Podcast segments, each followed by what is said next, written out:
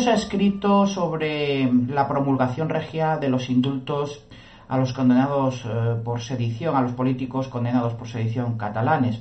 Eh, creo que sobra entrar a analizar al modo tertuliano los evidentes motivos de la obligación del rey, la obligación legal que le establece como deber el artículo 62 de la Constitución vigente de firmar todo lo que le ponga eh, pues el gobierno a la firma para el boletín oficial del Estado, el gobierno que es el, verdadero legislador, los partidos políticos que conforman el gobierno y los que determinan la composición del Parlamento. Sin embargo, creo que es mucho más interesante hacer eh, un análisis sobre cuál es la relación entre esta obligación legal de suscribir todas las normas que se pongan a la firma del jefe del Estado, del rey, y su irresponsabilidad.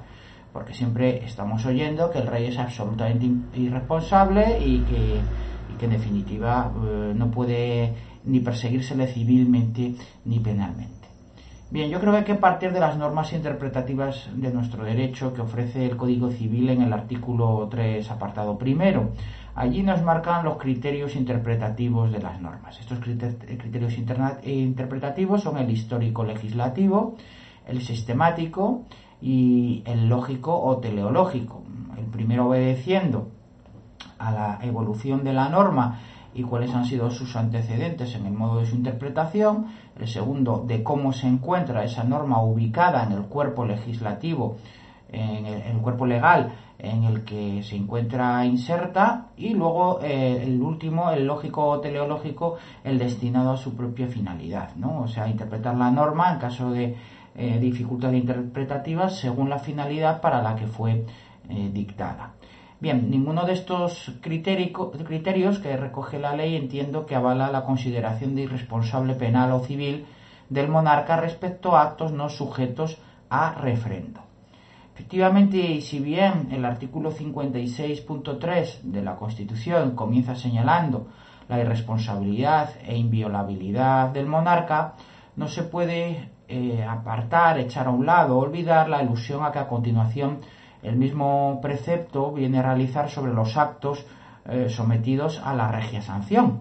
Eh, dicha norma señala textualmente que la persona del rey es inviolable y no está sujeta a responsabilidad, pero sigue diciendo, como digo, sus actos estarán siempre refrendados en la forma establecida en el artículo 64, careciendo de validez sin dicho refrendo, salvo lo dispuesto en el artículo 65.2. Bien, tal previsión últimas, la, que los actos del rey siempre estarán refrendados en, la forma establecida el artículo 64, no es casual y forma parte del mismo precepto de forma inseparable. Obedece, desde el punto de vista histórico-legislativo, al antecedente y sustento de la inviolabilidad como correlato de la obligación de la sanción. Es decir, el rey es inviolable en la misma manera que está obligado a firmar esa norma que se le pone delante por eh, el órgano legislativo y ejecutivo, que en nuestro caso es exactamente eh, lo mismo. Es decir, el pago de esa inviolabilidad es eh, que debe suscribir todas las normas que se someten a su firma para que sean promulgadas como requisito de promulgación. Y al revés, es inviolable y responsable en la medida de esa misma obligación, no por otra cosa. Eh, en consecuencia, como decimos, el antecedente histórico se encuentra en la conceptuación o en la idea de una eh, monarquía eh, no constitucional, en la que el rey, efectivamente, el jefe del Estado es el rey y este no gobierna. Porque estamos hartos de escuchar a los tertulianos decir que esto es, por un lado, una monarquía parlamentaria y, segundo, por otro lado, que es una monarquía constitucional. Pues ni una ni otra. Una monarquía constitucional sería la de Luis XVI, en la que el rey efectivamente libremente nombra a su gobierno y gobierna. Es decir, el poder ejecutivo reside en el rey y por otro lado tenemos de manera separada el poder eh, legislativo. Es decir, existe separación de poderes entre ejecutivo, monarca y legislativo, eh, que es eh, el Parlamento. Eso es una monarquía constitucional. ¿En España hay una monarquía constitucional? No, aparte de porque no hay separación de poderes entre el legislativo y el ejecutivo saliendo de una misma votación, porque el rey efectivamente no eh, asume ese poder de jefe del Estado. Tampoco estamos ante una monarquía parlamentaria. Esta sería, por ejemplo, la del Reino Unido, porque allí, aunque no hay separación de poderes, es decir, el primer ministro y su gabinete salen del poder legislativo, sin embargo sí que existe representación de los electores por distritos electorales, no se articula eh, el Parlamento a través de unos agentes políticos, como son los partidos políticos que hacen las listas y de, esas, de las votaciones a esas listas sale la composición parlamentaria y de ahí sale a su vez el gobierno, que eso es lo que ocurre en España. Allí sí que existe representación, en el Reino Unido, aunque no existe democracia. Por eso se puede hablar de una monarquía parlamentaria. El nombre técnico para definir lo que hay en España es eh, pues régimen de partidos coronado o, oligarquía de partidos o monarquía de los partidos, también se puede eh, definir así. Eh, dicho esto, y volviendo al, tema que nos ocupa, en consecuencia, la irresponsabilidad regia sobre los actos sometidos a refrendo es algo parecido a lo que hacía Poncio Pilatos cuando se lavaba las manos ante una actuación política que iba seguidamente a rubricar. El propio precepto, al citar por remisión al 64 de la Constitución española, viene a recoger expresamente ese carácter y entramos en otro criterio de interpretación, el finalista, el teleológico, eh, con, con, base histórica y finalidad exonerante de una responsabilidad que no correspondería al jefe del Estado, que sin embargo no gobierna. Como digo, he dicho antes, una monarquía no constitucional.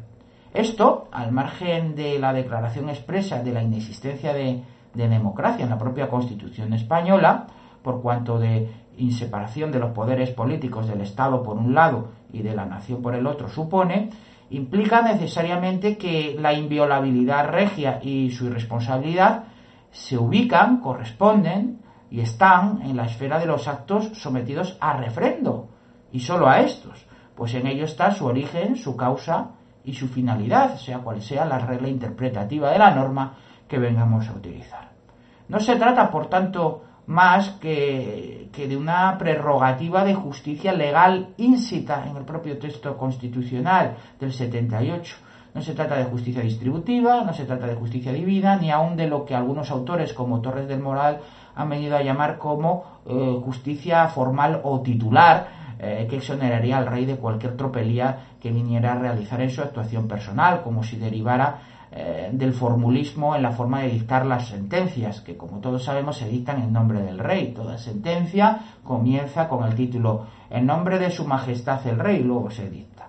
Y es que cuando la justicia se suplica y las sentencias se dictan en nombre del rey, en nombre del jefe del Estado, al fin y al cabo, si se hace en el nombre del jefe del Estado, el derecho se convierte en simple gracia administrativa. Más allá de meros formulismos rituales, estas expresiones eh, forenses en, la sentencia son anuncio y advertencia para quien acude a, la justicia de que, eh, de que el derecho se está convirtiendo en una simple gracia administrativa. Pues bien, dentro de los hechos no sometidos a referendo, por el rey están los de orden privado, sometidos al, derecho civil por su propia naturaleza, y aquellos personales de todo orden, incluidos los que están sometidos al derecho penal. Por ejemplo, si, si el rey pues, le pegara un tiro a alguien eh, en, la, en la calle, en cuanto que se tratan de actos que no se encuentran eh, sujetos a referendo. Esta interpretación que hago yo no es original mía, ya la ha desarrollado también algún autor, algún tratadista notable del derecho penal, como por ejemplo eh, don Enrique Gimbernat Ordeig. A no ser, claro, que eh, siguiendo también a otro notable jurista como fue don Jesús Santaella, que colaboró con Radio Libertad Constituyente, con don Antonio García Trevijano en vida, eh, se entienda que esta reserva de inviolabilidad regia sea parte del precio eh, transaccional en el paso de la dictadura franquista a la monarquía de los partidos de Juan Carlos y Felipe. Entonces sí que tendría un sustento, claro está, la inviolabilidad de todos los actos, solo entendiéndole como parte de ese precio transaccional del paso de la dictadura de un solo partido en el Estado a eh, la oligarquía de varios partidos en el Estado.